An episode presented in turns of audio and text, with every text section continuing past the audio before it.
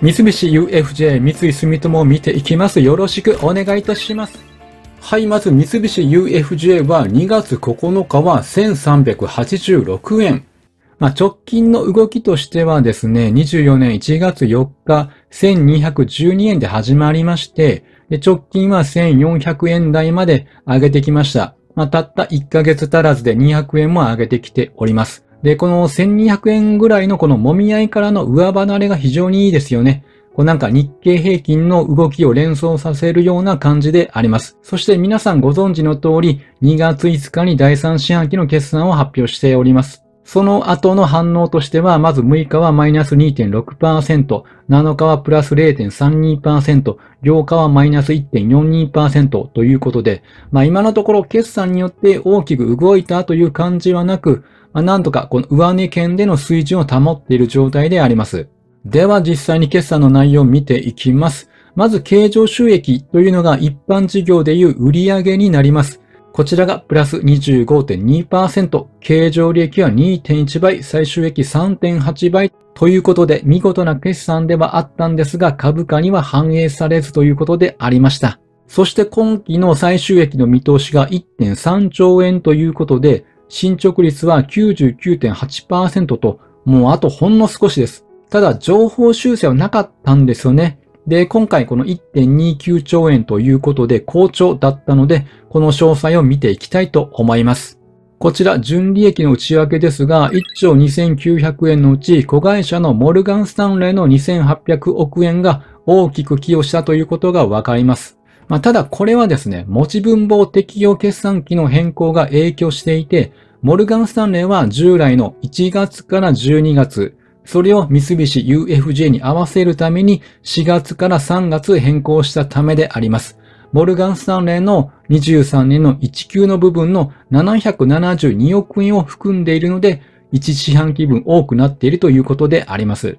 では増減の内訳見ていきますと、まあ、まずどう見てもここに目が行くと思うんです。これ MUB の評価損の剥落9860億円が一番インパクトがあります。この MUB、これ何かというと、図で説明しますと、MUB というのは MUFG ユニオンバンクの略称であります。で、まず、三菱 UFJ のアメリカの子会社がこのユニオンバンクの株式を保有していて、で、これが金利上昇に伴ってユニオンバンクの保有債権の評価損が出たということで、その損失を計上しました。で、しかし今はこの株式自体をこの別の会社 US バンコープに譲渡したということなんです。ということで、まあこの件はもう一見落着しているので、その時の評価損が今回はなくなっているので、大きくプラスに寄与したということであります。まあ、なので逆に言うと、去年3400億円台だったということは、この MUB の損失の計上等があったために、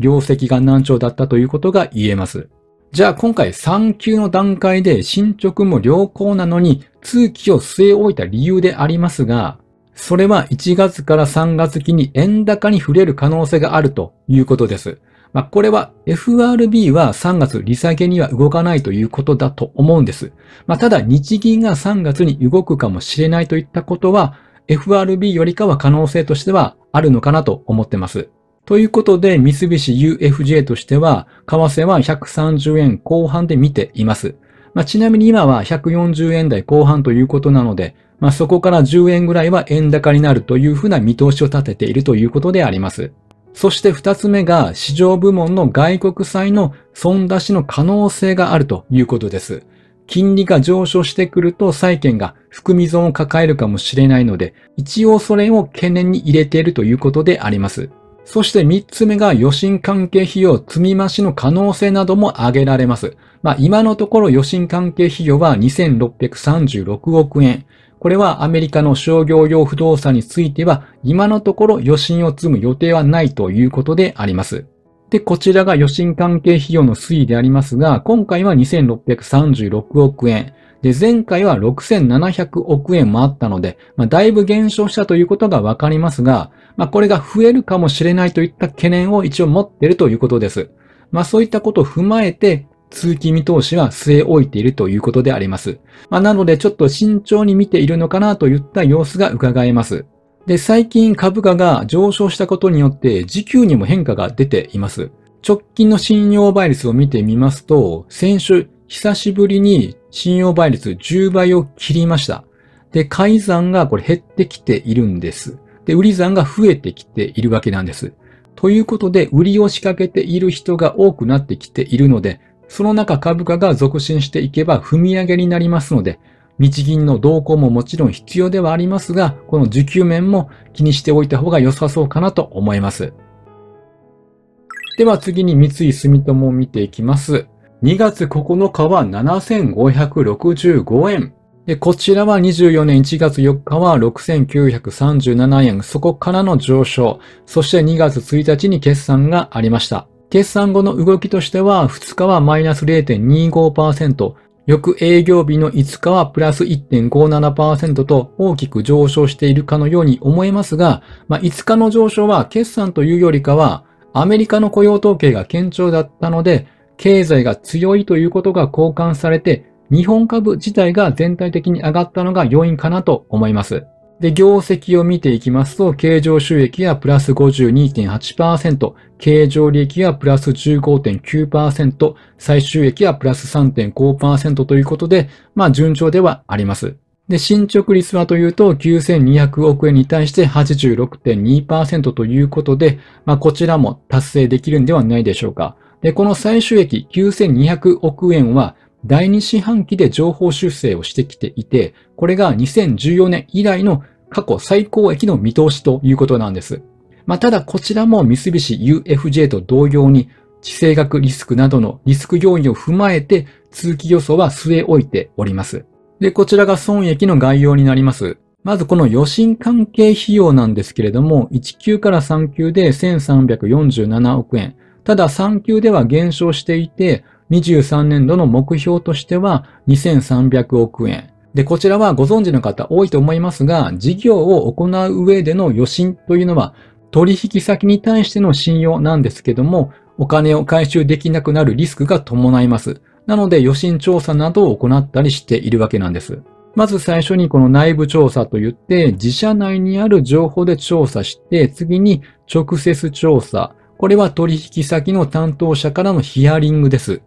次に外部調査で観光調査など取引先以外の情報源、法務局で商業登記簿などを調べる。で、最後には依頼調査ということで、企業調査を行っている調査会社に依頼する方法などがあります。なので、こういった経緯を経て、まあ、このように社内格付けを行っています。まあ、これは例なんですけども、例えば S ランクが一番信用が高い。ただ E と F は重大な問題があるということで、未回収があるといったことで取引はできないということになります。実際にはまあ格付けの段階では良かったとしても、貸し倒れる場合もありますので、あらかじめ2300億円は見積もっているということであります。でも利益を出せるといったビジネスモデルを構築しているということであります。あともう一項目大きな損益としては、この特別損益。これが1070億円であります。これはアメリカの貨車リース事業の売却ゾーンを計上したためなんです。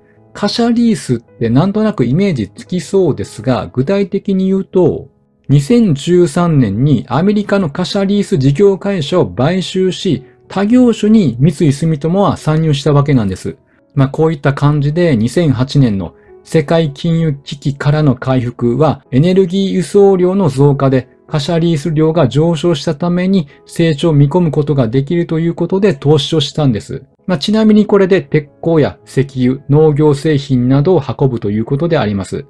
ただ事業環境の変化によって減損リスクも出てきたということから、まあ、売却したということであります。まあ、そんな中でも進捗率は86%と非常に好調であります。ということで決算内容を見ていきましたが、やっぱり気になるのが日銀のマイナス金利解除であります。こちら2月7日の記事でありますが、3月にマイナス金利解除か、その後年内に2回利上げピムコとあります。このピムコというのはパシフィックインベスメントマネジメントの略であります。で、ピムコは市場展望リポートとして、3月が4月に政策金利を0%に、年末までに0.25%まで引き上げと予想しています。で、これが2回で行われるという予想で、1回目が0.1ポイント、2回目が0.15ポイントずつ上げていくんではないかと予想をしております。そしてすでにそのための動きがもう外部では始まっているんです。これレパトリと言って、これは本国への資金還流のことです。大手ファンドというのは8年にわたるマイナス金利時代を終わらせるタイミングに備えているわけなんです。日本の投資家は何兆ドルもの資金を海外資産に投じていたんですけれども、ここ数年は記録的な額の欧州債を売却し始めているということで、あとはもうタイミング次第という状況なんです。では、マイナス金利解除になったらどれぐらい業績へのインパクトがあるかというと、三菱 UFJ は短期金利上昇でプラス300億円、中長期金利上昇でプラス150億円ということで、政策金利0%、5年金利0.5%という過程であります。まあ、なので、マイナス金利が解除されたからといって、急に増えるといったような感じはなさそうですね。なので、ここから金利がまだどんどんこう上がっていくということであれば、金利による収益というのは増えていくと思われます。そして三井住友はどうかというと、短期金利上昇でプラス300億円、中長期金利上昇でプラス120億円であります。まあ、ということで、大体三菱 UFJ と同じではないでしょうか。まあ、ということで、次の3月の日銀の会合が楽しみであります。はい、ということで以上です。あと、ラジオにも出ております。よければ聞いてみてください。では、さようなら。